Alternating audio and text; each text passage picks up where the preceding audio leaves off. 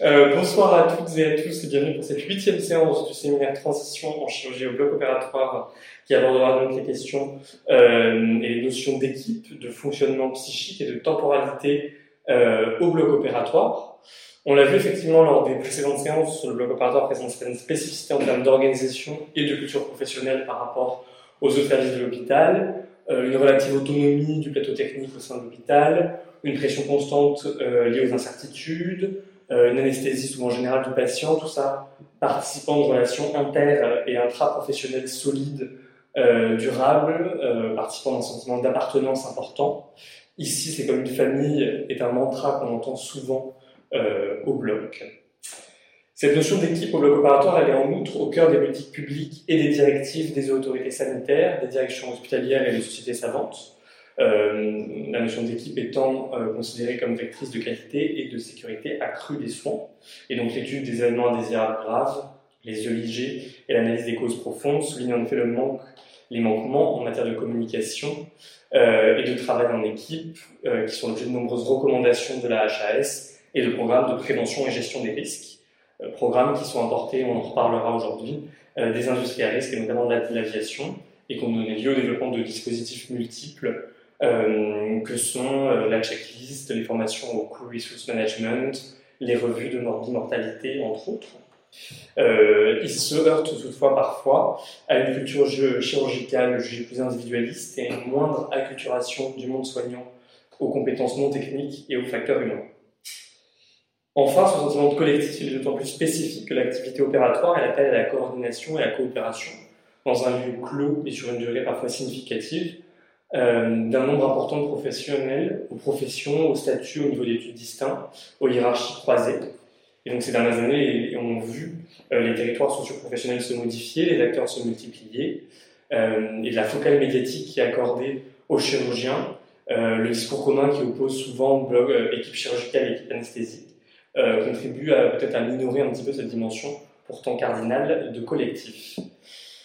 Et c'est pourtant là sur cette notion d'équipe, sur l'ambiance particulière qui règne euh, au bloc et qui revient souvent dans le discours euh, des acteurs euh, autour de ces interactions socio-psychologiques que l'on souhaitait s'attarder ce soir. Et donc pour ce faire, euh, on a le plaisir de recevoir euh, Dr Philippe Nuss, qui est psychiatre des hôpitaux, praticien hospitalier en charge de l'université de psychiatrie de jour et d'actologie du service de psychiatrie et psychologie médicale du CHU Saint-Antoine à Paris. Euh, donc Philippe, tu es chercheur associé à la chaire de philosophie à l'hôpital et également chercheur en biophysique. Alors si je ne dis pas de bêtises, tu travailles euh, dans ce cadre sur la façon dont la structure chimique euh, des graisses qui constituent la membrane des cellules induit des contraintes physiques pour la communication entre les neurotransmetteurs dans le cerveau. En tout cas, ce que tu m'avais expliqué il y a quelques temps. Euh, tu étais en charge euh, au sein de la PHP de la santé psychologique des personnels soignants en période de Covid. Et tu as également réalisé, dans le cadre de la charge d'innovation BOPA, euh, qui est donc partenaire du séminaire, des focus group avec les équipes d'un bloc de la PHP. Je crois qu'on en parlera ce soir.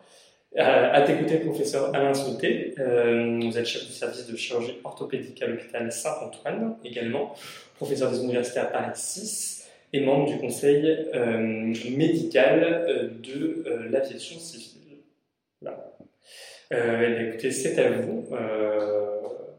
Et... Merci Nicolas Merci de cette introduction qui donne toujours des impressions qu'on ne parle pas de nous, ah. mais c'est toujours intéressant. Oui, ben justement, je crois que c'est une belle transition pour effectivement faire la différence entre ce qui est dit et, et ce qui a lieu.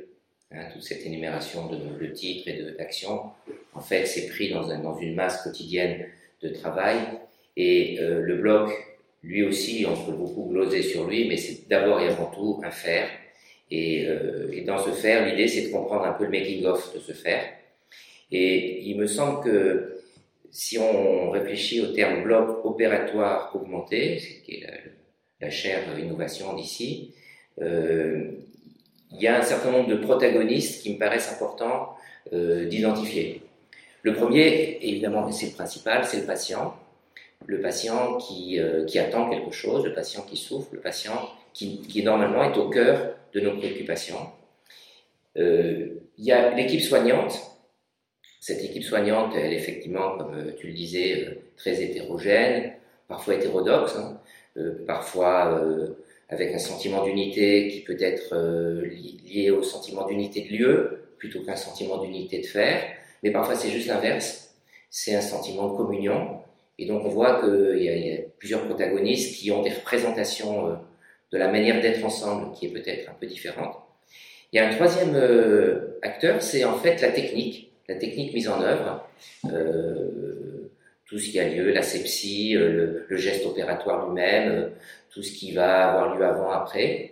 Et puis il y a un nouvel intrus, un nouvel protagoniste, on pourrait dire, c'est la technologie. Donc c'est un peu différent technique et technologie, bien que la technique utilise la technologie, et notamment la technologie augmentée. Et c'est vrai que dans les trois premiers protagonistes, que ce soit le patient, l'équipe soignante et la technique, on a un facteur limitant humain. Hein, le chirurgien ne peut pas opérer à l'infini, euh, la précision de la main ne peut pas être euh, plus parfaite, la, euh, c'est difficile de ne pas faire de faute. le patient lui-même, il a, quand on l'ouvre, quand on on peut découvrir des choses qu'on n'a pas prévues, et l'équipe peut se trouver en difficulté. Donc ces trois premiers protagonistes sont fragiles le dernier, la technologie, elle, se veut illimitée, solide, quasiment euh, toujours juste, et elle prétend euh, pouvoir euh, donner aux soins quelque chose d'une valeur ajoutée indiscutable au sens où elle est extrêmement robuste dans, dans les attentes qu'on peut avoir et il n'y a pas de faille dans ce système. Une fois qu'on l'a testé, ça marche. Et donc, on peut toujours rêver d'avoir une précision encore plus grande, d'avoir un agrandissement encore plus grand, d'avoir, euh, euh, si on fait de la réalité virtuelle, une réalité virtuelle encore plus crédible. Et donc, il y a euh, l'idée, qui peut être un peu erronée, que si on rajoute cette technologie parfaite à ce monde imparfait, on pourrait, dans une certaine mesure, le parfaire. Et c'est un peu l'illusion qu'il peut y avoir, si on y prend garde, hein, science sans conscience n'est que rime de l'âme, hein, c'est c'est bien ça la question. Euh, si on n'y prend pas garde, on peut quand même à croire que si on rajoute une technique parfaite, validée, euh, dans le fond infaillible, euh, on peut arranger et toujours améliorer le bloc. Parfois, on peut se tromper. Et la thématique d'aujourd'hui, c'est une thématique, dans le fond, qu'on a nommée un peu pompeusement et prétentieusement, parce qu'on est en chaire de philosophie, c'est toujours bien d'avoir un mot un peu, un peu savant, cécité empathique. Donc cette cécité empathique, ce serait le risque que ferait courir cette technologie de ne pas pouvoir discerner des facteurs, souvent des facteurs sensibles, des facteurs émotifs, des facteurs humains dans, une certaine mesure, qui feraient que, ne prenant pas garde à euh, des éléments de la fatigue de l'équipe, de la fragilité du patient, du geste qui peut avoir des imperfections, on risquerait, en prenant pas en garde notamment les interactions entre soignants, euh, les interactions affectives, les petits signaux qui ont peut-être eu lieu quelques semaines avant lors d'un geste opératoire qui a posé problème, ou de ce qu'on a appris juste avant de se changer sur des vacances qui n'ont pas pu être prises, des petites choses qui vont faire qu'à un moment donné, si c'est pas pris en compte, il peut y avoir un nombre de fautes importantes qui peut être fait. Et pourquoi est-ce qu'on risquerait de faire ces fautes? Parce qu'on se reposerait excessivement, indûment, sur le poids et la robustesse de la technologie. Et l'idée, c'est peut-être dans un premier temps de voir avec Alain euh, le making-of du blog, comment c'est fabriqué un blog pour quelqu'un qui travaille tous les jours, c'est quoi les enjeux, et c'est quoi, en fait, au bout d'un moment, quels sont les risques même de quelque chose qui serait parfait, mais qui aurait, parce qu'il est humain, un certain nombre de risques. Donc, euh, Alain, je te passe la parole peut-être pour nous décrire un peu ben, le monde du bloc, un peu, peut-être que les gens connaissent, mais c'est bien. Oui, alors le, bloc opératoire, bon, vous le connaissez euh, en partie, mais peut-être que vous y vivez pas tous les jours, vous n'avez pas peut-être cette appréhension du, quotidien. Mais le, bloc opératoire, il est au centre de l'hôpital, mais pour y rentrer, il faut se changer, il faut se, faut se mettre dans un, un uniforme qui va être le même pour tout le monde. Ce qui fait que cette, euh, ce, changement de, vêtements va uniformiser et va faire que l'ensemble des participants, hein, puisque on va voir certes le patient au centre, qui va être en plus plus souvent dénudé, donc ça, ça trouve aussi un, un, autre, un autre sujet. Mais l'ensemble des participants sera dans le même uniforme et donc ça va permettre de lisser de lisser les différences socio-professionnelles, les différences de culture, pour que l'ensemble de ces, de ces personnels travaillent dans un but de produire un soin pour le patient. Alors, euh, par ailleurs, dans le bloc, l'étranger est mal vécu, parce qu'il est potentiellement source de fautes, euh, d'asepsie. Il peut faire tomber une, table, il peut intervenir, et donc créer un sentiment euh, de danger potentiel qui crée euh, au sein de l'équipe une, modification de l'humeur et de la facilité euh, qu'on peut avoir, ou de la décontraction qu'on peut avoir, ou au contraire la, contrainte qu'on peut avoir euh, lors d'un geste technique. Et puis on est encore dans un, un système où on a un langage quand même assez particulier. On a encore des garçons de salle. Il faut appeler les garçons pour sortir le patient. Donc c'est vraiment un monde très très particulier, le bloc opératoire. Et les garçons sont donc les brancardiers. Les brancardiers. Alors, donc ça évolue, mais euh, c'est encore la, la, penseuse en fin d'intervention va dire euh, je vais appeler un garçon pour, euh, pour aider à euh, bah, sortir le patient, le brancardier, laver la salle. Et puis de, dans le bloc, il va y avoir une temporalité qui va être différente pour les différents intervenants. Euh, le chirurgien, alors l'anesthésiste n'est pas toujours en salle puisqu'il est secondé par les infirmiers de euh, les IAD, l'infirmier anesthésiste. Et le chirurgien, lui, va être pratiquement le seul professionnel, avec son aide opératoire, à ne pas pouvoir sortir du bloc opératoire pour euh, une autre tâche. Et donc, ça va être le seul qui va être, avec le patient bien sûr, qui va être en permanence dans le bloc opératoire, alors que euh, l'IA va pouvoir éventuellement aller prendre son, sa pause repas, euh, suppléée par un autre ou par l'anesthésiste. Donc il y a, il y a plein d'intervenants qui vont avoir une temporalité différente. Le, le, chirurgien ne quittera pas le bloc opératoire avant la fin de l'intervention. Euh, L'anesthésiste ou l'IAD ou l'IBOD, l'infirmier de bloc opératoire, à la fin de son temps de travail, sera remplacé par un collègue pour qu'il puisse quitter euh, son, son lieu de travail. Donc il y a une sorte d'organisation, une temporalité qui est différente pour tout un chacun. Et, et ça, ça crée parfois une, euh, au sein du bloc opératoire, lors de l'acte, une perturbation. Parce qu'on entend des bruits, euh, tiens, ça va être à ton heure de déjeuner, ou il faut, que j'y aille. Et donc, c'est un élément perturbant dans le déroulement de, l'acte chirurgical. Voilà un peu ce, que je retiens, moi, du, bloc opératoire. Avec une euh, hiérarchie qui, se lisse. Et euh, bah, c'est l'histoire du, maillon de la chaîne. Hein, la chaîne, c'est le plus faible au, au maillon le plus faible.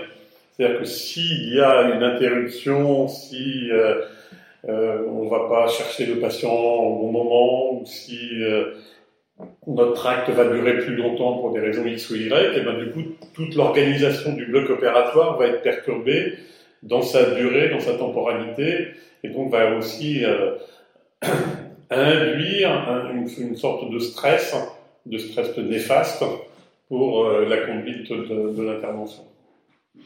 En fait, c'est un peu comme si c'était une pièce de théâtre, et puis il y avait des acteurs qui pouvaient être remplacés en milieu de la, de la pièce, en fait, en exagérant. Alors, c'est amusant que tu me parles de théâtre parce que j'avais un patron à Beaujon, professeur Alain de Burge, qui était assez, euh, qui pas d'humour, et qui, quand, il commençait une intervention, disait, ah, vous voyez, sauter, c'est un acte c'est une tragédie en trois actes. Quand vous êtes un jeune interne, mais toujours un peu impressionné, il dit, voilà, vous voyez, sauter, j'opère. Et puis, euh, au bout d'une 20-30 minutes, il disait, euh, ah, le jeune héros s'impatiente. Et puis il disait plus un mot. Et puis une fois que l'intervention était terminée, au moment de la fermeture, il enlevait ses comptes, il disait, et maintenant, le jeune héros prend ma place et quittait le opératoire. Donc c'est toujours un peu des, moments un peu, un peu particuliers, des temporalités différentes aussi. Alors c'est vrai que pour, rebondir sur ce que tu disais, euh, si on prend euh, un peu ce qui est sorti des deux focus group que nous avons fait avec euh, les, gens du bloc ici, il est sorti deux, trois idées forces que je trouve intéressantes par rapport à ce que tu dis. La première, c'est que presque tout le monde est en double ou triple tâche au bloc. Bien sûr, euh, tout le monde est là pour le patient, pour travailler en équipe, mais il n'empêche que chacun peut avoir des préoccupations qui continuent pendant que le geste opératoire, surtout s'il est long, a lieu.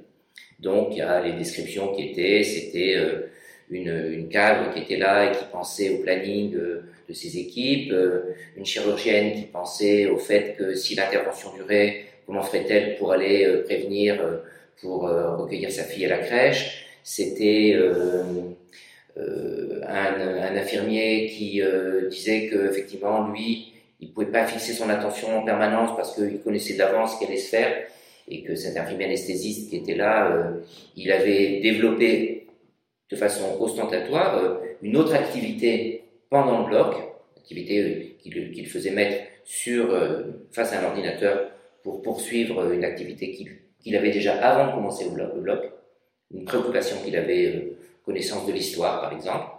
Et, et, donc, dans le fond, presque tout le monde, et d'ailleurs c'est propre de, de, de presque on est sélectionné comme ça en médecine, on est habitué à faire plusieurs choses en même temps. Et donc l'idée, c'est, si on fait plusieurs choses en même temps et qu'il y en a une pour laquelle on est là, la question qui se pose, c'est quels sont les signaux qui font que on doit débrancher les canaux des activités connexes et pour se recentrer sur le canal central, euh, pour ben, tout d'un coup euh, continuer notre rôle au sein de l'équipe. Et effectivement, là, il y avait plusieurs paramètres qui étaient en cause. Donc il y avait euh, des paramètres qui étaient je me sens en tandem avec une telle ou un tel, et quand je vois qu'il ou elle fait ça, je me dis qu'il faut que je sorte de ma, de ma rêverie et que je me remette euh, à l'angle avec cette personne. Donc c'était parfois des tandems internes qui n'étaient pas nommés, mais qui étaient euh, une espèce de signal de l'un vers l'autre et quand l'un faisait pas attention, qu'il y avait un geste particulier, à ce moment-là, le deuxième se, remettait en, en, couple et euh, se remettait sur son canal central.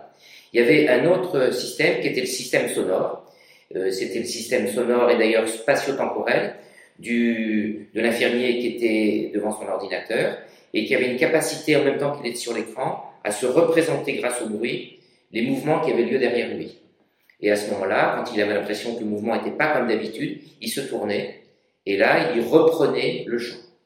Il y avait euh, un autre système qui était le système, euh, il y a des moments dans l'opération où on doit être absolument synchro. C'était l'ouverture, c'était, euh, je sais pas à quel moment, un geste, quand on, on c'était plus long que prévu par exemple. Donc il y avait des signaux qui faisaient que à ce moment-là, il y avait des, des marqueurs qui faisait que tout le monde se recentrait. Et donc, on, on avait réfléchi à, à, au caractère néfaste ou bénéfique de ces rêveries. Et euh, l'idée, c'était qu'on ne peut pas fixer son attention pendant un bloc de trois heures, euh, qu'il fallait, euh, dans le fond, euh, continuer son action en s'assurant que les autres continuent à faire leurs tâches, mais tout en soi-même, en s'octroyant quelques moments d'apaisement. Et euh, ce qui était la grande demande de certains collègues, c'était quand il y avait une idée parasite qui apparaissait dès le début du bloc. Notamment, c'était un collègue euh, qui était euh, supportait pas les quelques minutes de retard, le, plus de temps de retard du bloc, et qui pendant tout le temps du bloc était en, en, réflexion intérieure sur comment ça se fait que ça n'a pas commencé à l'heure, pourquoi ça n'a pas commencé à l'heure, pas tellement la question ça va finir plus tard, c'était ça qui était très intéressant.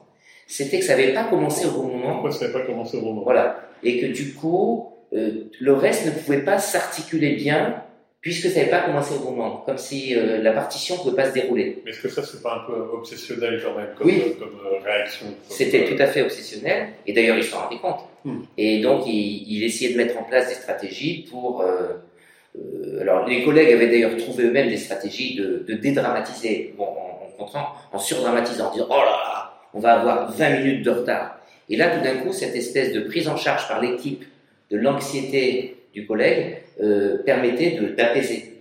Donc, il y, y, a toute une série de scénarios internes. Et je pense que tu vois ça au blog. Mais alors, c'est ce, que tu, ce que tu appelles la double tâche. Mm -hmm. euh, elle, elle, est euh, probablement obligatoire parce que c'est difficile de se concentrer sur un écran, sur un scope ou euh, pour une penseuse. Ou, euh, Mais elle existe aussi pour le chirurgien, parce que c'est assez, assez, amusant, parce que quand on, il avait été noté différentes phases de stress hein, pour les chirurgiens, je pense que vous connaissez, c'est-à-dire qu'au moment où on se lave les mains, euh, une discrète tachycardie et la pression qui monte, la mise en place des champs opératoires, ça rebaisse un peu, l'incision cutanée, c'est le moment où, euh, bah, on a d'ailleurs, juste avant l'incision cutanée, il y a eu euh, cette fameuse checklist mise en place depuis maintenant un peu plus de 10 ans, et qui, d'ailleurs, ça a été copié sur ce qui se fait dans l'aéronautique. D'ailleurs, ce qui est amusant, c'est que cette phase de, bah, on se pose avant de commencer le geste, parce que si quelqu'un ne va pas, on ne poursuivra pas l'intervention. ça a été repris de la checklist de, de, dans l'aviation. Et quand l'intervention se, se, déroule normalement, il y a une discussion qui se fait avec l'aide opératoire, avec l'anesthésiste, et euh, tu parlais de micro-signaux en fait. Et eh ben les micro-signaux, c'est quand il n'y a plus de bruit. C'est un des exemples, c'est quand on ne parle plus, quand il se passe plus rien. À ce moment-là, ça interpelle un peu l'anesthésiste qui demande pourquoi il y a eu une interruption et ce sont des micro-signaux qui vont annoncer potentiellement euh, une, une, difficulté dans l'acte et qui vont être interprétés de façon presque inconsciente, c'est-à-dire que celui qui va être euh, sur, sur, son ordinateur, n'entendant plus le bruit, va se retourner. Ces, micro-signaux vont, euh, on, les retrouve aussi dans l'aéronautique.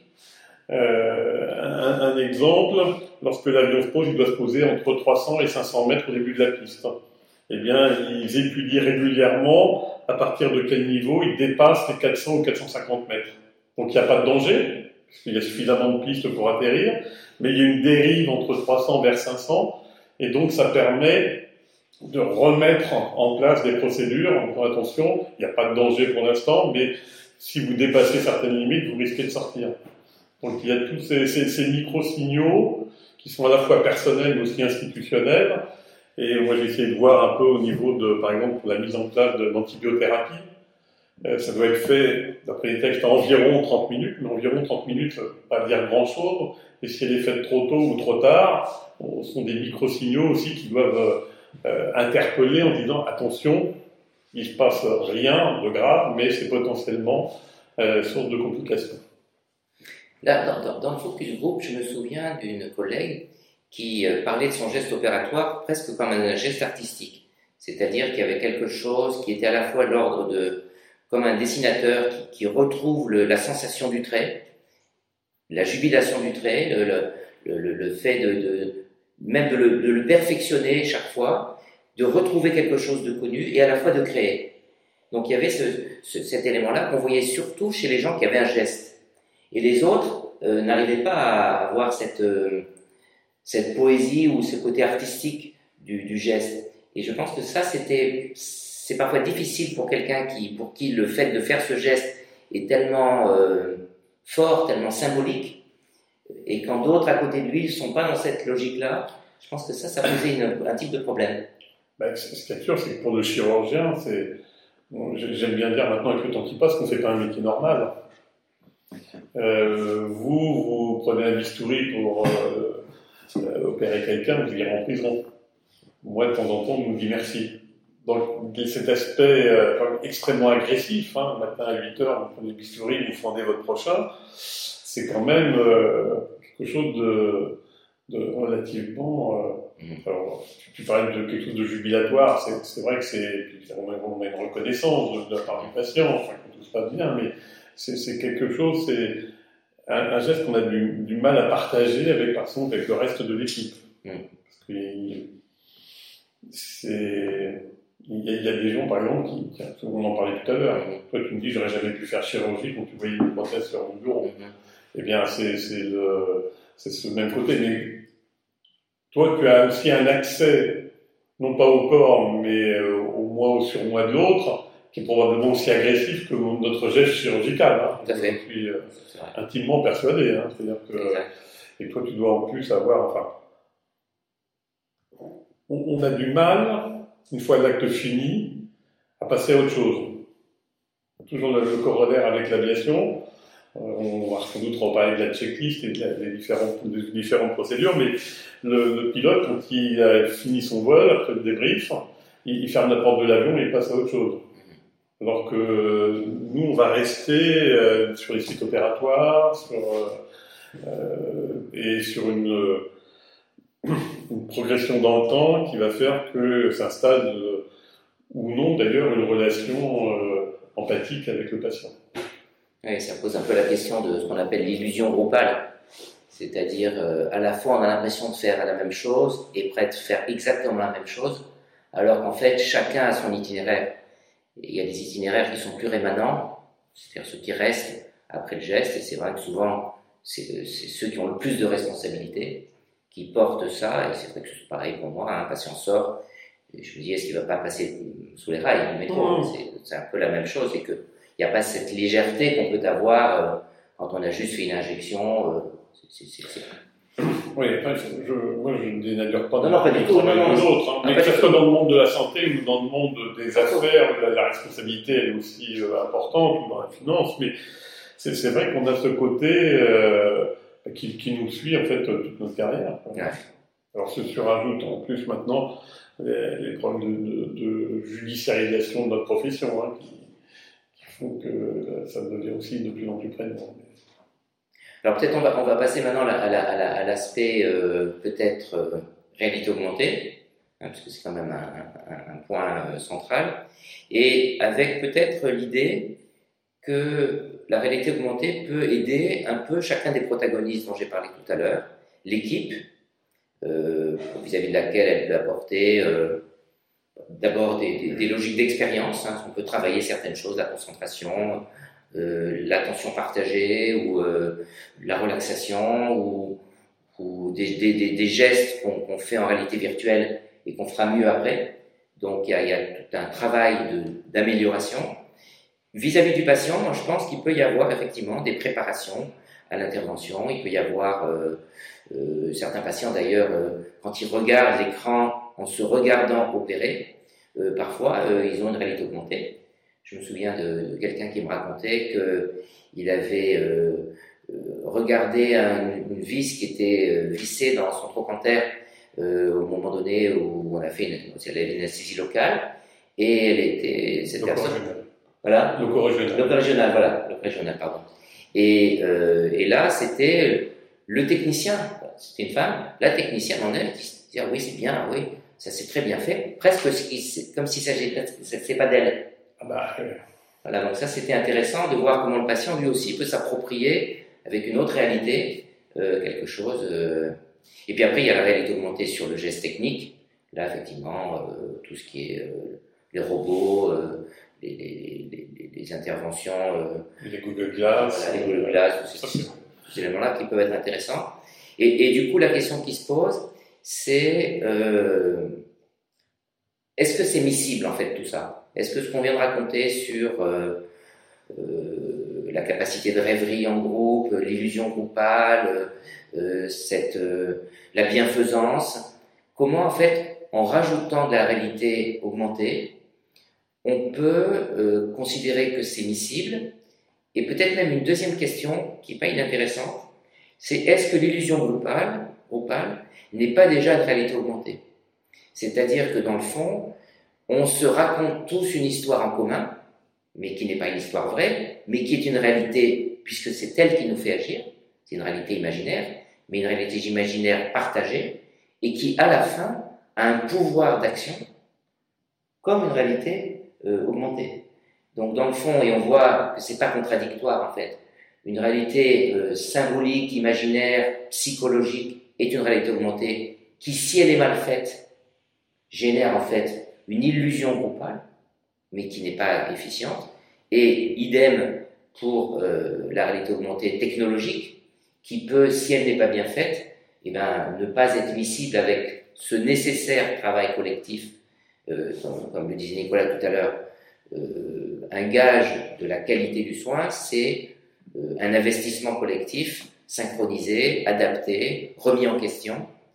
Et, peut-être justement par rapport à cette question de prendre en compte l'ensemble des paramètres, je crois que dans l'aviation, les, personnels ont, une habitude d'analyser plus finement que nous, peut-être, les, différents protagonistes, vous utilisez grand temps. Alors, dans le.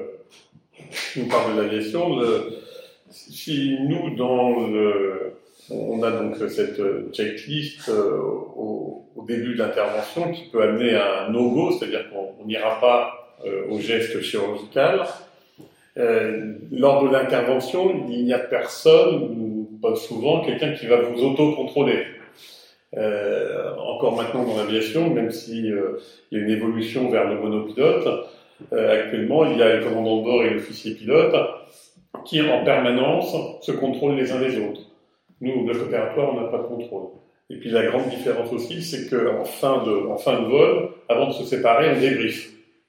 Alors que nous, au bloc opératoire, euh, chacun va retourner vers ses activités toujours dans le but de produire un soin autour d'un patient, mais qui vont être différents. Le chirurgien va faire le compte rendu opératoire, l'anesthésie va passer à autre chose, l'IBOD va arranger son matériel, et, et donc on n'aura pas cette, euh, cette euh, ce temps euh, très important de débriefing où euh, la communication, ce qui se passe toujours quelque chose, hein, que ce soit dans l'aviation ou au bloc opératoire ou en anesthésie, en chirurgie, il se passe toujours quelque chose. Il n'y a jamais ce temps de, de, débriefing où on dit tiens voilà ce qui s'est passé, que, voilà ce qu'on aurait pu faire, pourquoi c'est arrivé comme ça, quel, quel est l'événement perturbateur. Tu parlais tout à l'heure de, de, de, de l'illusion groupale, mais il y a des éléments perturbateurs qui vont perturber l'ensemble du groupe. Et euh, donc c'est toujours un peu un peu moi je trouve qu'il devrait y avoir, même si c'est prévu dans la checklist, en fait en pratique c'est jamais fait, de, de l'HAS, il devrait y avoir ce temps très important de débriefing, et au contraire ça permet de, de souder le groupe. Mm-hmm. Qu'est-ce qui s'est passé? Pourquoi tu as fait ça à ce moment-là? Euh, euh, Pourquoi il y avait une, une, tension élevée Pourquoi il n'y avait pas de matériel, etc. Donc ça, c'est, ça me paraît extrêmement euh, important dans l'organisation et l'interconnexion entre euh, les, les, les, différents intervenants. Ça, c'est vrai que ça, ça, m'évoque la question de la responsabilité du soignant, qui, sous prétexte qu'il porte la responsabilité, euh, ne considère pas normal de, remettre en question ce qu'il a fait. Les médecins, c'est vrai qu'on on a, peut-être les autres collègues, je, parle pour les médecins, on a du mal à, à penser que ben, on aurait pu faire différemment ou faire mieux, ou en tout cas re, reparler de ce qu'on a fait. Ouais. Et ça, je pense que c'est cette culture-là aussi qui nous manque pour arriver à, à faire cette étape de checklist, post-list en fait. Alors, nous, nous, les chirurgiens, on est plus rapidement confrontés euh, à nos erreurs, par exemple, que les médecins. Mm -hmm. Euh, un cardiologue va suivre sa fibrillation atriale pendant 15 ans, euh, en espérant qu'il fasse ni hémorragie, ni thrombose. Que, euh, nous, l'échec, d'ailleurs comme le succès, hein, est, on est dans l'immédiatité euh, des résultats de façon relativement rapide. Et, l'échec, on le prend euh, de pleine face, parfois sur une marque de contrôle, sur une infection post-opératoire. Le, le, retour, le retour est, est, extrêmement important et plus rapide euh, en chirurgie enfin, et, et en anesthésie.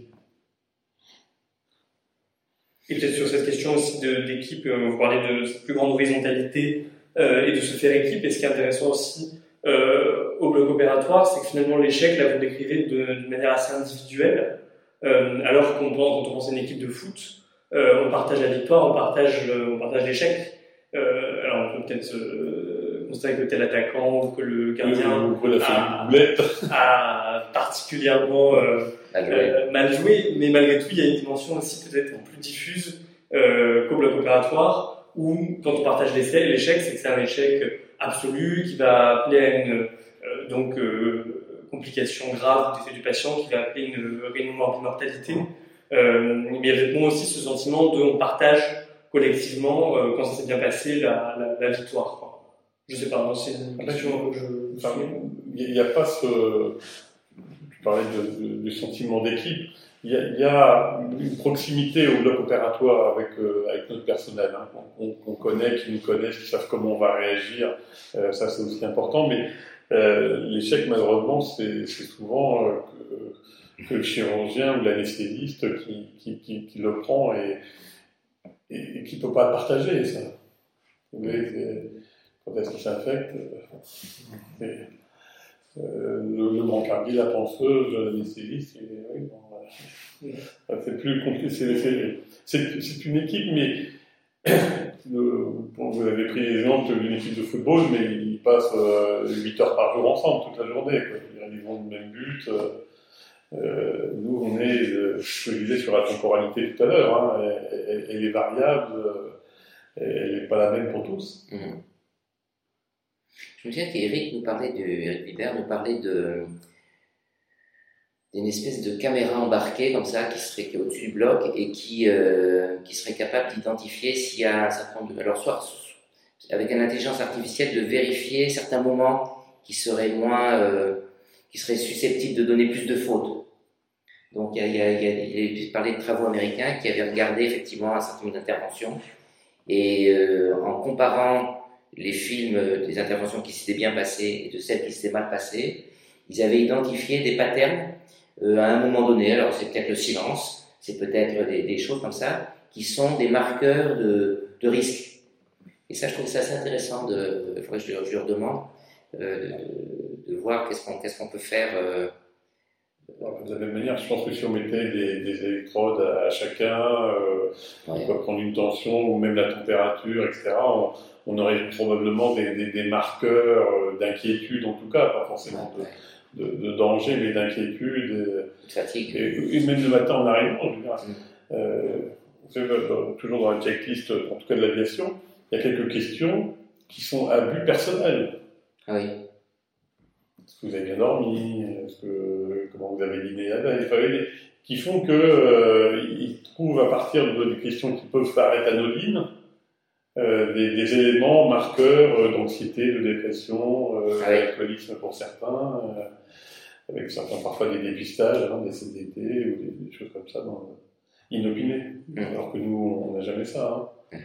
Nous, bloc opératoire, on n'a jamais eu d'entretien avec un, psychiatre pour savoir comment on va. Ouais. Vrai que... Ça ne serait pas complètement délirant de, de dire, bah, euh, dans le cadre de cette activité euh, agressive, euh, avec des, des, risques importants, euh, on ait une évaluation euh, psychologique, psychiatrique pour savoir comment, mm. comment on est. On avait envisagé aussi la, la, la question de, d'un moment d'immersion dans une réalité euh, plus d'apaisante, de, de, synchronisation cardiaque, des choses comme ça, qui, pour certaines interventions qui risquent d'être longues, pouvaient sembler euh, bien pour que tout le monde commence à peu près apaisé. Alors, on, discutait avec euh, Raphaël Vial, qui est chef de service d'orthopédie pédiatrique à Trousseau, d'avoir une salle, et là, on revient sur la réalité augmentée, où on serait dans un univers euh, calme, euh, plus ou moins éclairé, et des, des, lunettes de réalité augmentée ou virtuelle pour nous plonger dans un état de relaxation entre deux interventions, où bah, si ça va pas dans la journée, on va s'isoler un quart d'heure, 20 minutes. et donc on, on, y travaille. Mmh. On y travaillera, c'est une réalité augmentée individuelle, mais, mais accessible à tout le monde. Quoi. Oui, peut-être que même ça doit être procéduré, ça doit être fait de cette sorte que, à un moment donné, ce soit un peu obligatoire, parce que sinon, ça stigmatise celui ou celle qui va. Donc, je pense qu'effectivement, mais il y, a, il y, a pas mal de casques aussi euh, qui sont capables de mesurer les ondes hum. et euh, avec un écran, je me souviens. Comme les IRM fonctionnels. Voilà. Tout à fait. Et on a parlé tout à l'heure un peu de, de fonctionnement double, si ce n'est triple tâche. Quelque chose peut-être intéressant aussi, je trouve, à, à soulever, euh, c'est quand on interroge les chirurgiens, euh, ils, disent, ils nous disent souvent euh, bah, qu'aller au bloc, finalement, pour eux, ça va être temps. Euh, ce qui peut paraître un peu abscon pour l'observateur extérieur. Et il y a cette idée derrière du bloc comme un groupe un peu protégé, où justement on n'est pas sursollicité par le téléphone, par les mails, euh, par quoi que ce soit, euh, et où on est protégé et où on peut, euh, justement à l'ère du, capitalisme cognitif, où, notre attention est perpétuellement sollicitée, où on peut se fixer sur une seule tâche. Alors, je ne sais pas si c'est un élément que, vous partagez, mais je trouve ça assez intéressant à, explorer. Ah oui, parce que là, lors du geste opératoire, on est monotâche. Hein. Mm. à mon avis, sur 80-90% du temps, euh, on, est monotâche, hein, concentré sur, sur ce qu'on fait.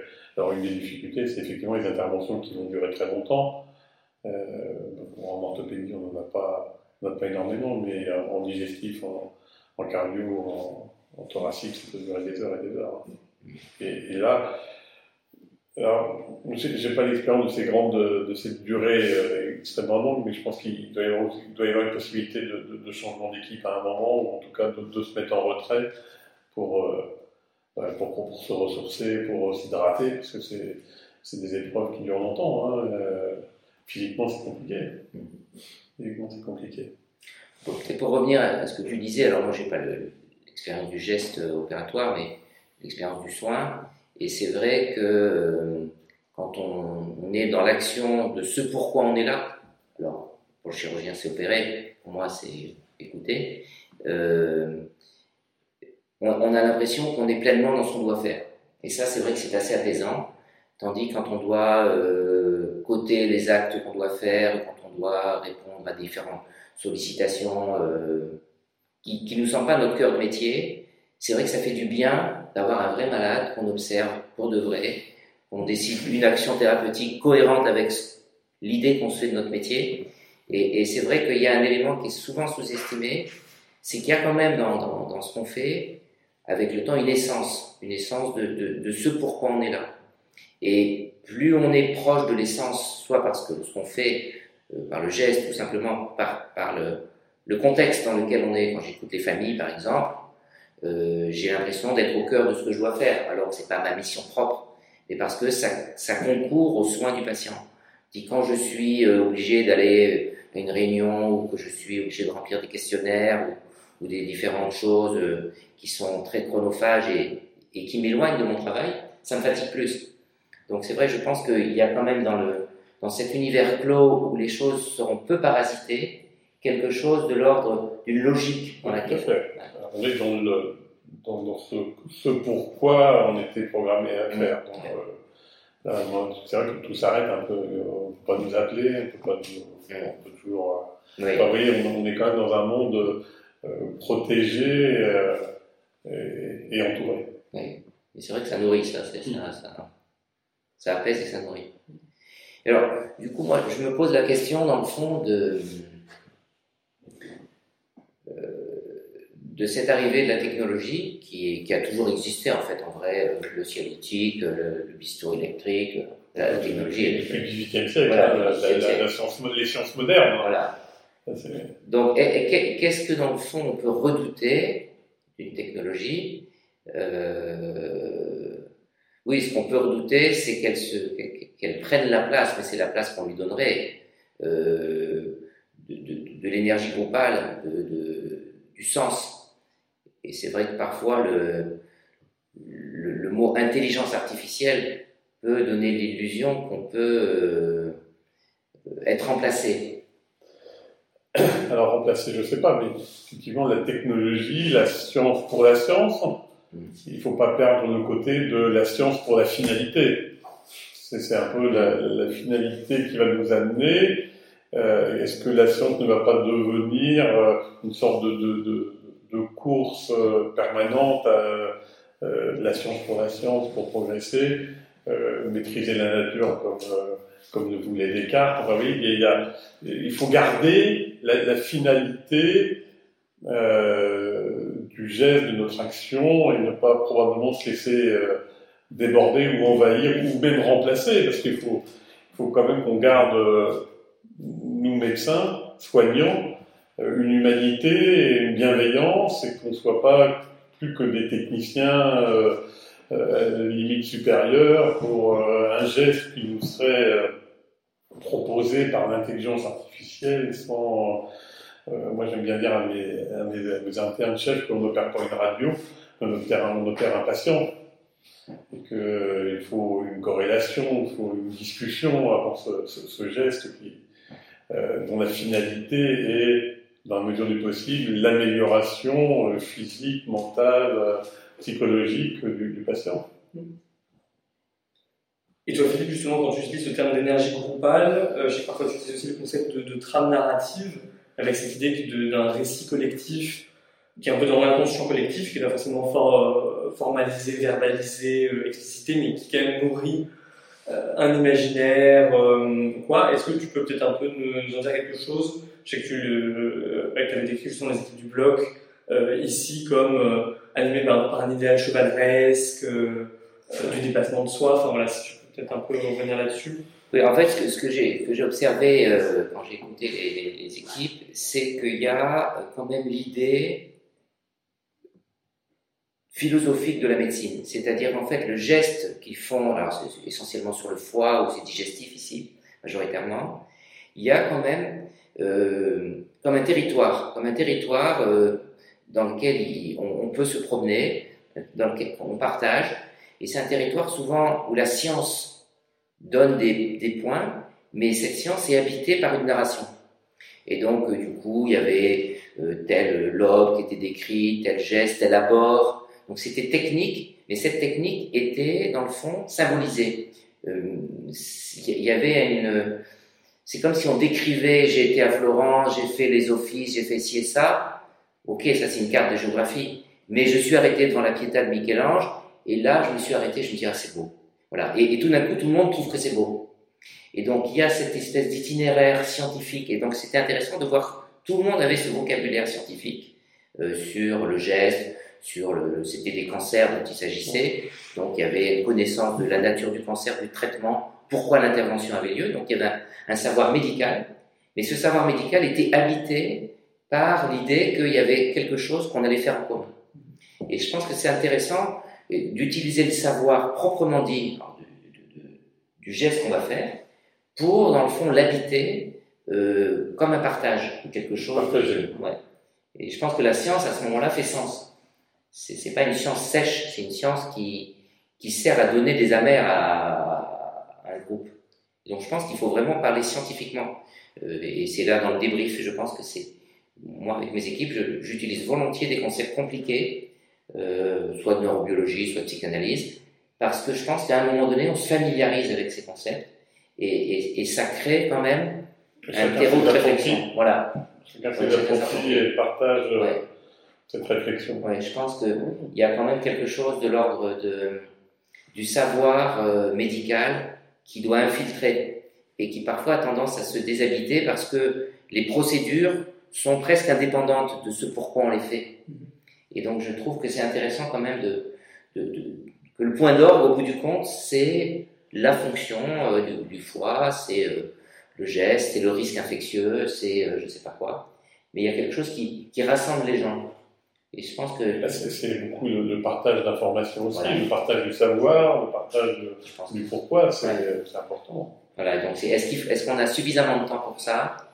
C'est peut-être là justement le, le, débriefing de la fin, c'est intéressant euh, en préparation. Je, je, suis persuadé que le partage des informations, de, de dire à tout à chacun, ben voilà comment c'est passé, ça a été fluide, et donc euh, ben c'est plus ça va être fluide, plus ça va être court, parce que mm. euh, moins il y aura d'interaction euh, dans, dans, dans l'action, plus, plus, vite ça sera réalisé. Si on fait une courbe de vitesse, mais tu me disais, celui qui va débuter en retard, ça va être perturbé toute la journée.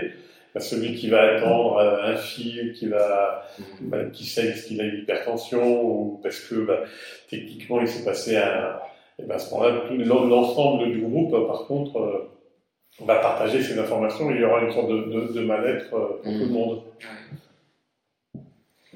Et peut-être aussi, euh, sur cette question de temporalité, euh, de commencer à l'heure ou quoi, revenir sur la, la, question de la préparation en amont de l'intervention, alors qui est un peu sous-jacente aussi à tout ce, dont on parlait autour de dispositifs, euh, justement dans un lieu clos euh, ou quoi.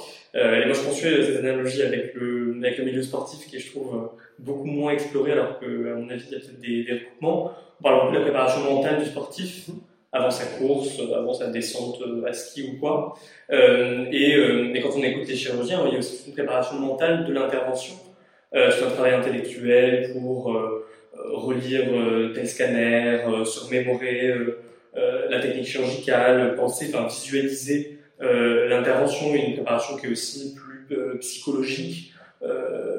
et si vous peut-être nous en dire un peu un mot, comment vous, le, vous vivez bah, Vous parlez du sportif, alors quand on voit les, les descendeurs par exemple, ils se mettent dans une bulle au, départ, et puis ils, refont, ils visualisent la descente, les différents virages, les moments un peu compliqués, etc. Les préparateurs mentaux, mentaux pour les, différents euh, sportifs de haut niveau, c'est aussi quelque chose de, très important. Et c'est vrai que nous, on n'a pas, mais ça revient un peu à ce que je voulais dire euh, tout à l'heure sur euh, la, nécessité potentielle d'avoir un, une évaluation psychologique ou psychiatrique ou une préparation mentale ou et, c'est vrai que moi avec le temps on est de moins en moins inquiet quand même. Mais une intervention qu'on n'a pas faite depuis longtemps un cas compliqué etc euh, moi la veille je, suis moins bien. Je dors moins bien.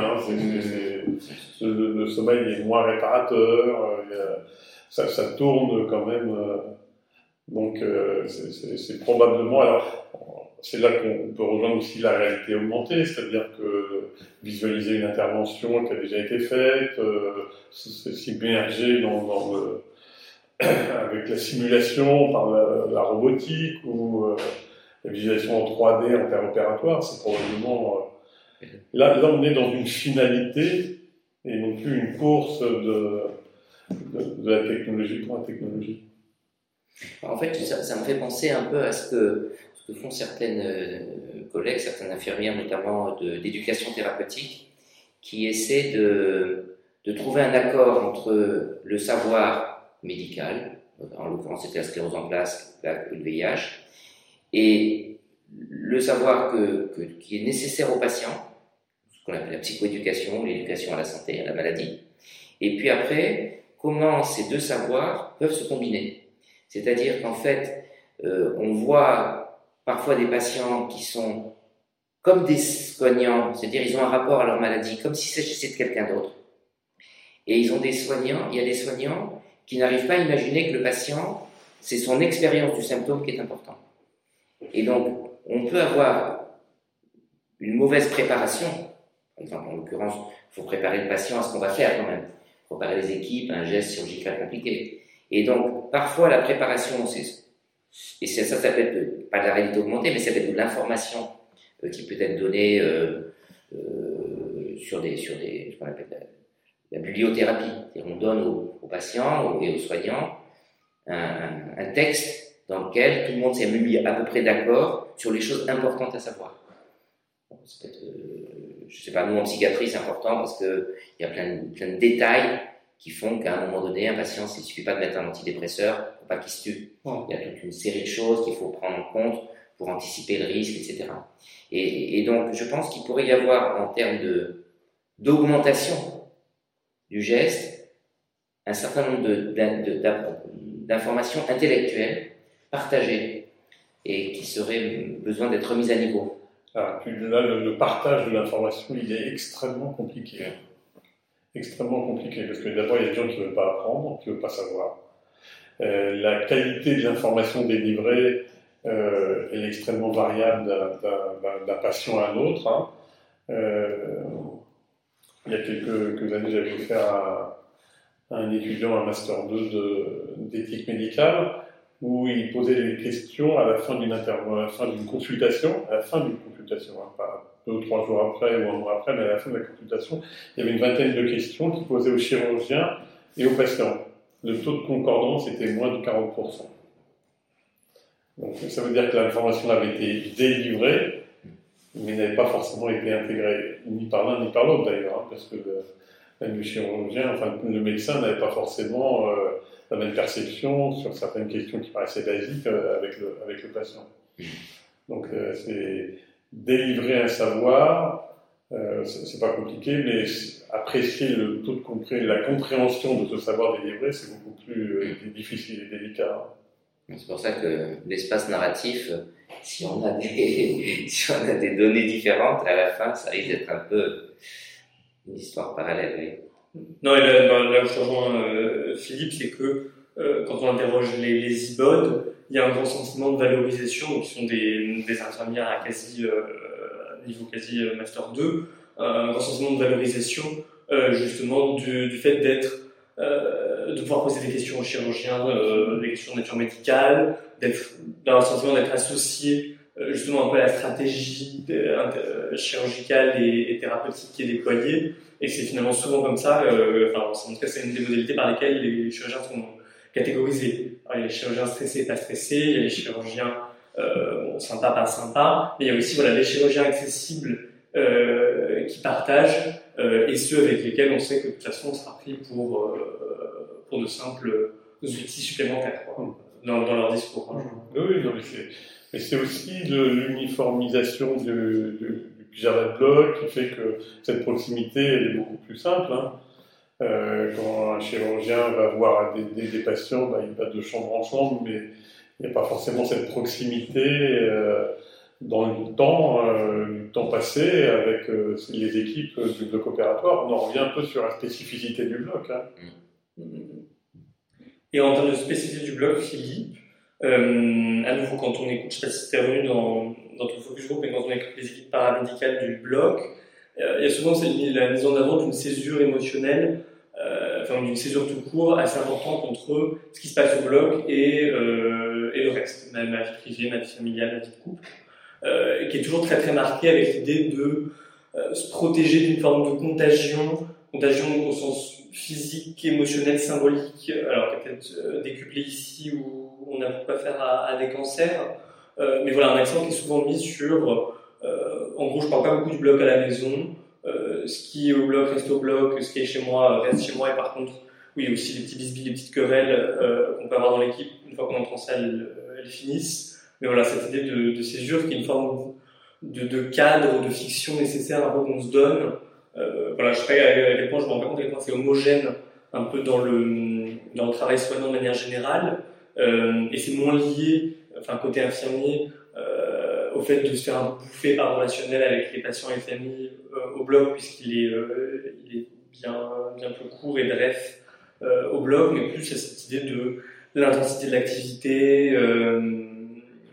la, des opérations dures, des récits de euh, dures, des questions parfois difficiles des patients, est-ce que je vais mourir euh, avant l'intervention oui, en fait, moi je vois pas mal de silos, de silos euh, chez, chez, les, soignants.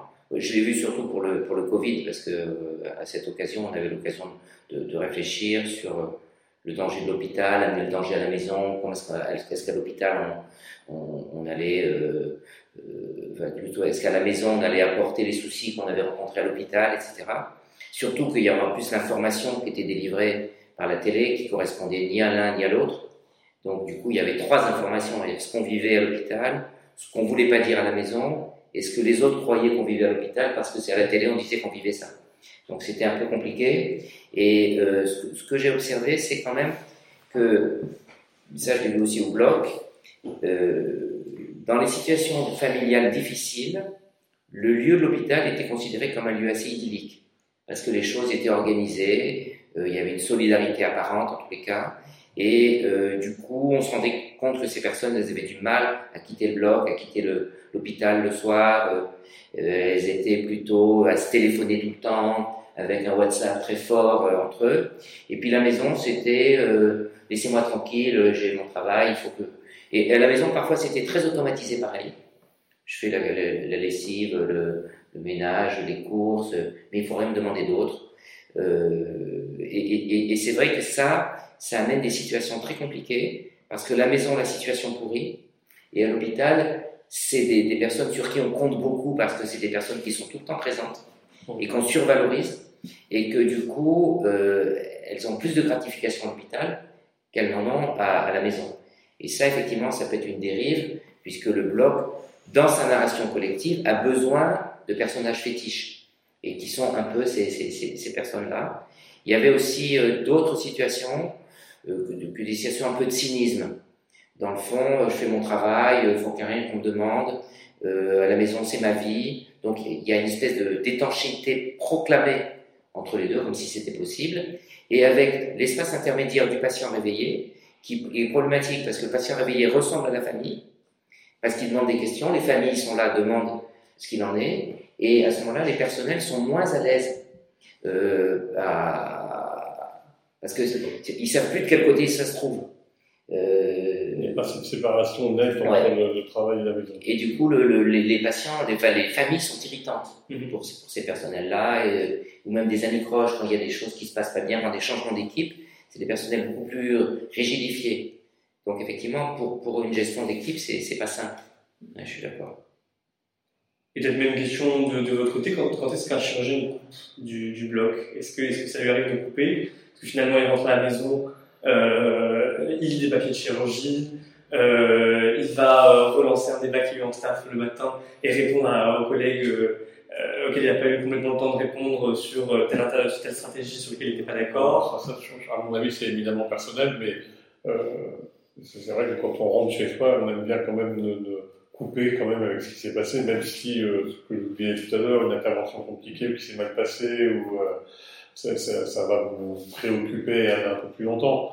Euh, quand on quitte l'hôpital, on ne quitte pas vraiment complètement l'hôpital. Hein. On reste euh, quand même connecté euh, avec ses équipes s'il y a un souci. on vit beaucoup avec. Mm. Mais il ne peut pas y avoir de, de, de, de, séparation aussi tranchée. En tout cas, pour les médecins, ça me paraît compliqué. Hein. Je ne sais pas pour toi, Philippe, mais on part quand même quelque part avec une sacoche plein de, plein de choses de l'hôpital. Hein. Et ce que je trouve intéressant, c'est qu'un certain nombre des petits conflits du bloc sont aussi liés euh, là-dessus à des divergences de, en tout cas perçues par les chirurgiens, de comme euh, émanant de divergences d'éthique euh, professionnelle, de culture professionnelle, notamment entre chirurgiens anesthésistes exemple typique que l'orchestration du programme opératoire et l'intervention de fin de journée qui va peut-être sauter parce que parce qu'on n'aura plus le, personnel suffisant et que, et que l'IA sera partie. Euh, et finalement, dans le discours des chirurgiens, on trouve beaucoup d'un côté de euh, la profession anesthésique, c'est fonctionnalisé, ils sont postés, de toute façon ils n'ont pas de patients, donc ils ne comprennent pas. donc voilà, a derrière ça, derrière ça, au-delà de on, on, caricature souvent le, les, les, divergences entre chirurgien anesthésie à la domination historique du chirurgien. Voilà, c'est l'objet de beaucoup de, de plaisanteries au blog, mais je trouve que dans le discours des chirurgiens en il y a un côté aussi un peu éthique professionnelle de moi les patients, je vais les revoir, je les ai déjà vus, euh, je les connais. Euh, on n'a pas les mêmes métiers, mais ce que vous décrivez, enfin pour moi ça fait un langage qui est, un petit peu ancien. Euh, les, la complémentarité avec les anesthésistes, en tout cas, pour, pour nous, sur Saint-Antoine, elle, elle, est parfaite pratiquement. Euh, c'est vrai qu'il y en a qui arrivent à 14 heures pour prendre leur garde et qui sont pas là le matin. Euh, mais, globalement, depuis euh, 10-15 ans, ce, discours, on, on, entend moins. Alors je pense aussi qu'il y a, avant les anesthésistes n'étaient pas forcément anciens internes, il y avait cette espèce de dichotomie entre les CES et, les internes. Et maintenant, depuis 15 euh, ans, 20 ans que ils sont tous maintenant internes, il n'y a plus cette, euh, cette ambiguïté dans, dans, les rapports avec les anesthésistes. Mmh. Ils savent, nous, on sait bien qu'on a besoin d'eux et eux, ils savent bien qu'ils ont besoin de nous. Donc, euh, je, je, trouve que nos relations avec les anesthésistes ne sont plus vraiment ce que vous décrivez. Et, et c'est une bonne chose parce que et, ça vient aussi sûrement aussi beaucoup de, du fait de se parler. Vous parlez de groupe WhatsApp. Mmh. On a groupe WhatsApp avec les anesthésistes qui, dès, dès 7h30, nous demandent est-ce que vous avez des patients, euh, que les patients cibles, comment ça va se passer? Et donc, il y a une communication beaucoup plus euh, fluide, normalisée. Et c'est moins, enfin, moi, mais j'ai bien senti en, en 30 ans, quand même la différence d'évolution euh, de, nos rapports avec les anesthésistes. C'est vrai qu'il y a parfois des questions éthiques, comme tu disais euh, tout à l'heure. C'est vrai que c'est assez subtil comme point. Dans une certaine mesure, c'est vrai que ce qu'on fait a, euh, je une certaine substance, une certaine structure. Il y a une substance du soin par discipline. Je pense que toutes les disciplines ne sont pas pareilles et qu'il y a quelque chose qui est consubstantiel d'une discipline. En, orthopédie, je ne la connais pas, mais je la suppose. Même le, fait que la structure du corps doit donner par rapport à la réflexion quelque chose euh, de l'ordre de la compréhension de ce que c'est que l'orthopédie. Donc il y, a un cadre, pareil pour la, vie psychique. La vie psychique, il y a des constructions, il y a de la biologie, il y a tout ça. Et donc, forcément, la pratique, éthiquement, on ne peut pas faire abstraction de, de la matière sur laquelle on travaille. Et parfois, on voudrait nous faire, c'est un peu parfois les, les, différends qu'on a avec l'administration, où pour nous, c'est pas pareil euh, d'accueillir un adolescent qui est schizophrène, qui est suicidaire, que d'une dépression euh, dans un autre contexte de, burn-out, même si toutes les deux ont du sens. Mais il y a à un moment donné quelque chose qui est qu'est-ce que c'est que la psychose? Je peux pas faire abstraction de comment c'est fabriqué. Et donc, le soin doit obligatoirement avoir une incrémentation qui prend ça en compte. Donc ça, c'est une dimension éthique qui est, dans le fond, l'éthique de pourquoi on fait les choses et ce qu'on soigne. Après, il y a des questions éthiques qui sont des questions plutôt sociologiques et qui se mélangent. C'est-à-dire euh, l'altruisme, je sais pas, la bienfaisance, euh, euh, le coût du soin, est-ce qu'il faut s'occuper des adolescents plus que des personnes âgées Est-ce que opérer une hanche, ça vaut la peine quand on a plus de 80 ans? Après, c'est des questions éthiques, mais qui sont d'un autre registre. Sauf qu'on prend le même mot, on prend le même vocable, éthique. Et, je trouve que parfois, et c'est souvent le cas, les gens se disputent sur l'éthique, la deuxième. C'est une espèce d'une éthique de théorie, une éthique euh, de, de principe. Alors qu'il y a très peu de discussions, et pas assez à mon avis, sur une éthique consubstantielle, sur ce qu'on fait. Et, je pense que dans le geste opératoire, il y a quelque chose de l'ordre de l'éthique, de rentrer à l'intérieur du corps, d'agir sur un organe, d'avoir une action immédiate pour un truc qui évolue depuis longtemps. Nous, on est une éthique de la chronicité plutôt dans notre, dans notre pratique. Et, ça, je pense qu'il devrait y avoir justement, et c'est un des points qui serait sûrement intéressant à développer à la chaire, c'est l'éthique euh, de la matière, l'équipe de la discipline c'est le mot peut-être le plus, le plus juste, l'éthique de l'essence de ce pourquoi on... De, de, de, Qu'est-ce que c'est que d'être malade en fait? C'est quoi un, foie malade? C'est quoi une hanche cassée? Et, je pense qu'il y a...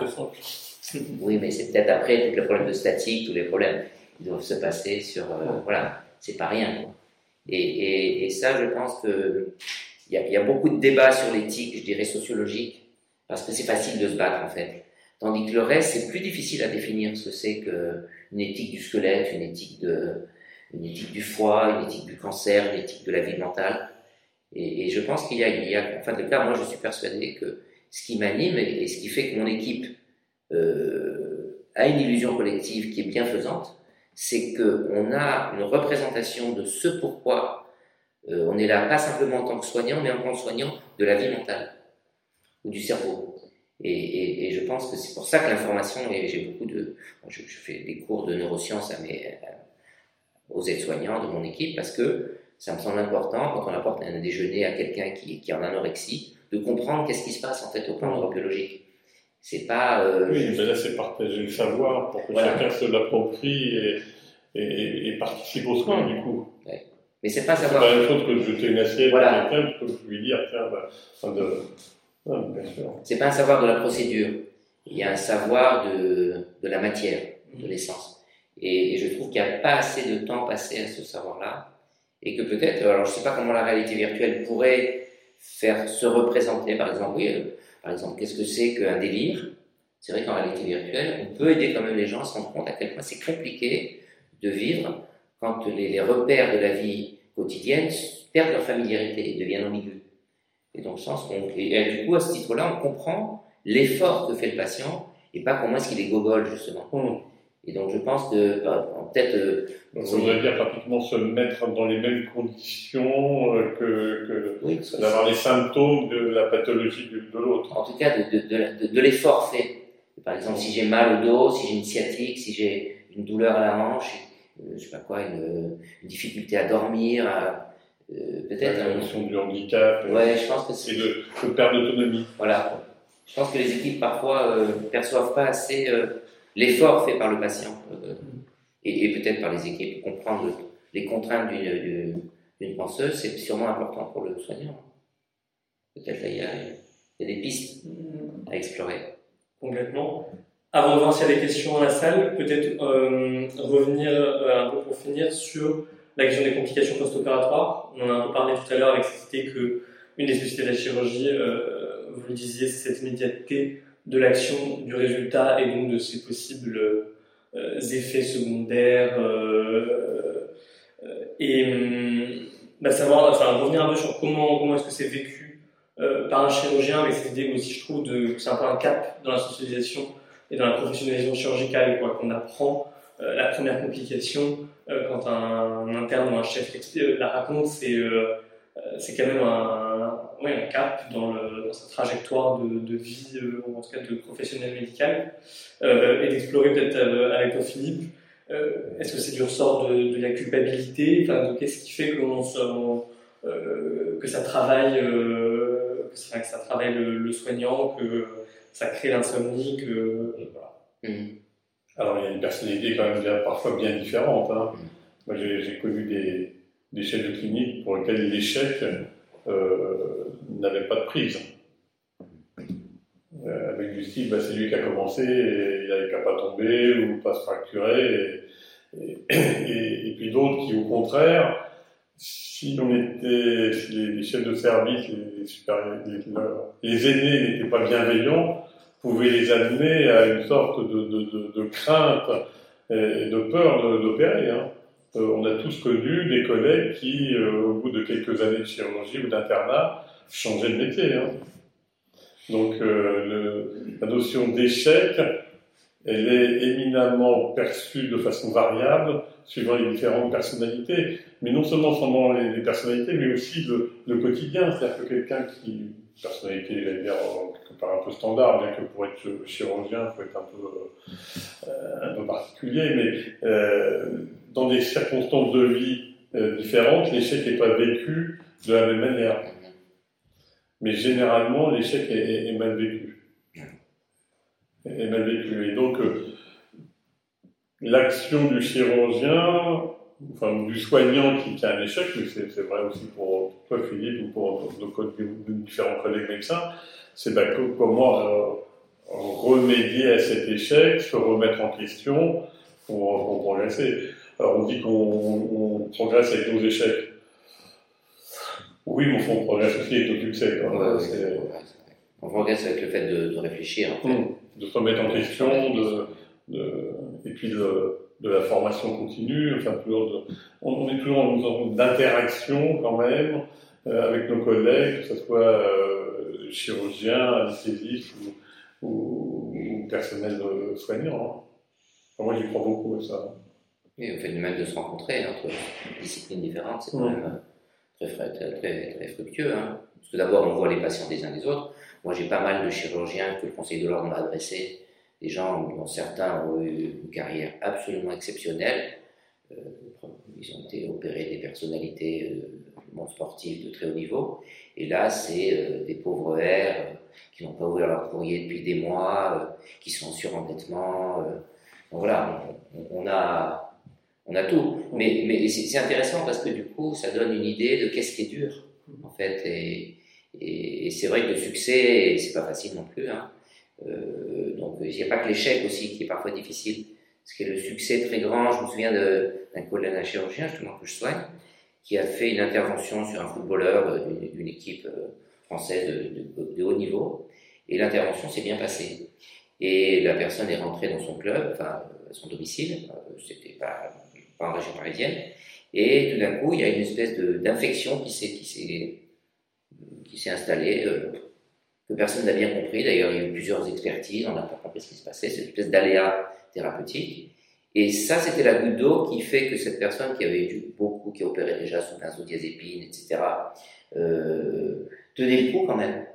Euh, là, c'était le micro-échec où, dans le fond, même, il n'a pas été mis en cause, parce qu'il y a une expertise qui l'a dédouané de sa culpabilité. Comme ça, ça suffit pas. Oui, oui ça suffit pas pour être euh, totalement voilà. Euh, dédouané de la culpabilité, du sentiment, tout à fait. en tout cas, de, culpabilité. Hein, Et là, ça, ça, a déclenché quelque chose qui, qui, fait que cette personne a développé des pathologies somatiques très graves d'ailleurs après. Et arrêté d'opérer. Et arrêté d'opérer. Donc voilà, non, mais, mais, ce que je pense, c'est plutôt la question du deuil. du, deuil de l'image qu'on se fait. C'est vrai que, en plus, c'est encore plus vrai, je trouve, avec les nouvelles générations, où ils enseignent, ils, apprennent beaucoup par sur un mode moins littéraire que nous. Nous, il y avait une narration quand on, faisait une observation. Là, c'est plutôt des cases qu'on remplit. Et les examens sont passés sur ces cases. Donc, quand on a bien rempli les cases, on ne voit pas qu'il y a des interstices entre les cases qui ne sont pas remplies. Et donc, on a l'impression que quand on a bien réussi ça, toutes les cases, l'ensemble est plein. Alors qu'en fait, il y a plein de trous. Et euh, du coup, par rapport à, à l'échec chez ces personnes-là, c'est très difficile parce qu'ils ont l'impression que toutes les cases ont bien été remplies. Et que l'espace entre les cases qui n'a jamais existé pour eux, les renvoie à une énigme. Et parfois, cette énigme, c'est il faut que j'arrête, je ne suis pas fait pour ce métier, je ne peux pas supporter. Ils n'arrivent pas à penser qu'il y a d'autres dimensions qui sont orthogonales, qui sont parallèles, qui sont euh, mises en jeu dans leur métier, notamment le, patient, notamment le fait qu'il y a une dimension artisanale dans notre métier, et que même un potier très habile, il, peut louper euh, son cendrier. Donc euh, voilà, je pense qu'il y, a quelque chose qui est euh, aussi le deuil de l'imaginaire qu'on se fait de qu'est-ce que c'est que notre métier. Et, peut-être les nouvelles générations sont, à mon avis, plus fragilisées que nous parce qu'elles ont un rapport euh, à l'apprentissage qui est un rapport beaucoup plus fermé. Et euh, dans le sens où les, examens sont, depuis le début maintenant, sont, sont, quantifiés. Et du coup, les premières gardes, les, les premiers échecs sont vécus vraiment de façon extrêmement cuisante. Et il y a beaucoup de burn-out. Moi, je vois beaucoup, beaucoup d'internes en burn-out. Et je pense qu'une des raisons pour, euh, pour lesquelles c'est en burn-out, c'est que la représentation, l'imaginaire qui se font de, qu'est-ce que c'est que d'un bon métier, de bien faire un métier, un, un, imaginaire analytique et pas analogique. donc, du coup, quand tout analytiquement est bon, ben, le tout doit être la somme des parties. Or, il n'en est rien. Et donc, euh, et du coup, il y a effectivement l'élément projectif que, que certains ont, c'est d'accuser le patient. Il avait qu'à pas tomber sur la plaque de verglas et tout, pas problème. Hein. Et il sait bien qu'il a bien vu la météo, qu'il avait de la neige et des verglas, donc il avait qu'à pas sortir. Et puis il avait qu'à pas traiter son ostéoporose en faisant l'exercice depuis 20 ans, donc euh, c'est de sa faute. Et l'autre, c'est l'inverse. C'est ben non, euh, j'ai tout bien fait, ça n'a pas marché, donc je suis pas fait pour ça. Et, il y a beaucoup de temps, donc on a décidé, effectivement, à Saint-Antoine, on a décidé ça hier avec euh, Philippe Sexic et d'autres collègues, d'avoir une approche dès l'arrivée de l'internat pour leur dire qu'il y a une dimension euh, artisanale, de partage, d'information, d'émotion qui fait partie du métier. C'est l'histoire du compagnonnage de, de l'internat qui a tendance à disparaître. En fait. On, en revient un peu à ce qu'on disait tout à l'heure, ça devient une technicité et, non pas forcément une humanité vis-à-vis de l'autre. Donc ce côté technicien, mais c'est aussi une protection parfois. Oui, oui, oui. C'est aussi une protection. Est-ce qu'on peut avoir une augmentation euh, de la protection? Peut-être, oui, peut-être. Eh ben, je vous propose que qu'on se quitte là et je vous remercie à nouveau euh, euh, d'avoir accepté notre euh, notre invitation. Il nous reste deux séances du séminaire avant la fin de l'année et donc la prochaine aura lieu le mercredi 25 mai, toujours sur ce même créneau 18h-20h. On a beaucoup parlé aujourd'hui de ce fameux bloc opératoire augmenté et donc on s'interrogera lors de cette dernière séance euh, de quoi l'augmentation est-elle le nom, en essayant de, euh, bah, perspective un peu historiographique, de revenir sur cette question d'amélioration des capacités humaines qui finalement euh, traverse la philosophie et les interrogations depuis, depuis bien longtemps. Et donc on sera pour cette séance avec Cynthia Fleury, titulaire de la chaire de philosophie à l'hôpital et philosophe et psychanalyste, et avec le professeur Éric Vibert qui est donc euh, chirurgien hépatobiliaire, professeur à la faculté de médecine euh, de Paris-Saclay et euh, responsable de cette chaire d'innovation du bloc opératoire augmenté. Voilà, très bonne soirée et à bientôt.